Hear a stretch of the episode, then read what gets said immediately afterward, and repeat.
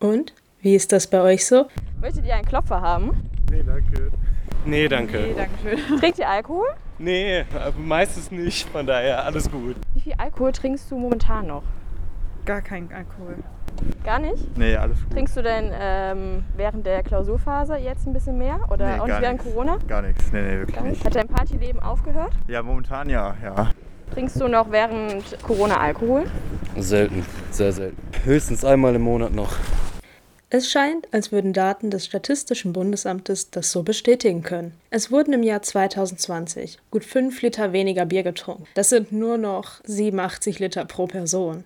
Seit der Biersteuerreform im Jahr 1993 ist dies der stärkste Einbruch. Im Januar 2021 zeigte sich ein besonders starker Absatzrückgang, etwa 30 Prozent weniger als im Vorjahresmonat. Der Bierabsatz hat sich so stark verringert, dass bereits 24 Brauereien in Deutschland schließen mussten.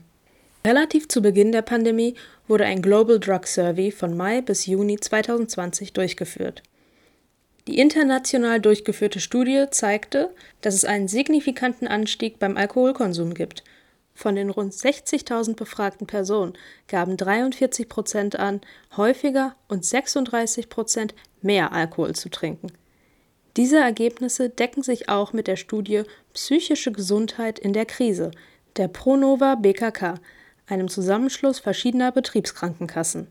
Die 154 befragten PsychiaterInnen und PsychotherapeutInnen berichteten, dass PatientInnen, die vor der Pandemie bereits Alkoholprobleme hatten, schneller rückfällig werden.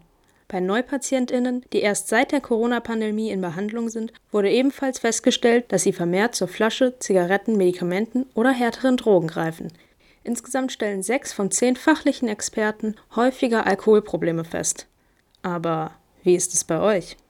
Also ich weiß von vielen Freunden von mir, dass sie sich sehr regelmäßig treffen, auch sehr viel unter der Woche, dass das alles so ein bisschen überhand genommen hat, weil das nicht mehr so geregelt ist, man geht jetzt feiern, ich gehe trinken, sondern wirklich, ich treffe mich, ich kann nichts anderes machen, ich betrinke mich. Also ich kann das, würde das jetzt bestätigen. Die ersten zwei Wellen nein und jetzt ein bisschen mehr. Ist das bei dir ein bisschen Frust trinken oder ist das... Äh, Ja, definitiv. Jetzt auf jeden Fall. Eigentlich glaube auch. Passend zu euren Aussagen gaben die Befragten beim Global Drug Survey an, dass sie einfach mehr Zeit zum Trinken haben, aus Langeweile oder Frust trinken. Ein Gläschen in Ehren kann niemand verwehren, so sagt ein Sprichwort. Also was, wenn einen doch mal die Lust packt, ein Bier zu trinken, es alleine aber irgendwie langweilig ist? Schnappt euch eure Freunde. Trinkt ihr noch zusammen mit Freunden oder über Zoom oder wie sieht es aus? Wenn wir irgendwie die Regeln befolgen, also gucken, dass das halt tatsächlich nur zwei Haushalte sind, fünf Personen, testen am besten und wenn man halt weiß, so die Person sieht eigentlich niemanden, dann kann man das ja auch machen. Also habe ich gestern zum Beispiel gemacht. Hm. Ja. Bei dir? Ich habe nicht so viele gesehen, aber wenn ich halt die Leute eh durch Uni oder so sehen musste in dem Sinne, dann habe ich die auch getroffen. und trefft euch über Zoom, Skype oder der Plattform eurer Wahl. Raus aus der Jogginghose und rein in was Nettes, wie man sich sonst in der Kneipe des Vertrauens oder im Lieblingsclub treffen würde. Kamera an und los geht's! Wir haben hier ein nettes Online-Spiel, das ihr mit euren Freunden spielen könnt und dabei ein Getränk eurer Wahl trinken könnt. Das Spiel nennt sich Drink with Friends.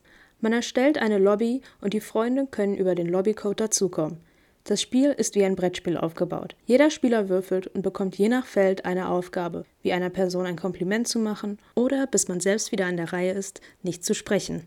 Das Spiel macht tatsächlich auch sehr viel Spaß, wenn man es mit Wasser spielt. Wenn es sich an so einem Abend dann doch plötzlich um mehr als ein bis zwei Gläser Bier gehandelt hat, spricht man bereits von einem riskanten Alkoholkonsum. Also Obacht und aufpassen, dass man nicht zu viel trinkt. Die Grenzwerte für einen risikoarmen Konsum sind ein Standardglas für Frauen bzw. zwei für Männer. Das entspricht etwa 0,3 bzw. 0,6 Liter Bier pro Tag. Man sollte auch darauf achten, dass man mindestens zwei alkoholfreie Tage in der Woche hat, damit der Körper eine Regenerationszeit hat. Aber Achtung! Wisst ihr eigentlich, was Binge-Drinking ist? Unter Binge-Drinking versteht man das Trinken von vier oder mehr alkoholischen Getränken bei einer einzigen Trinkgelegenheit. Die Gefahren beim Rauschtrinken, wie es auf Deutsch heißt, sind unter anderem ein erhöhtes Risiko für Herz-Kreislauf-Erkrankungen und Schlaganfälle. Regelmäßiger und überhöhter Konsum können zu einer dauerhaften Schädigung des Gehirns führen. Und die Wahrscheinlichkeit, sich selbst durch Hitze oder Kälte, also zum Beispiel Unterkühlung oder Verbrennung, schwer zu verletzen, steigt. Unser Tipp?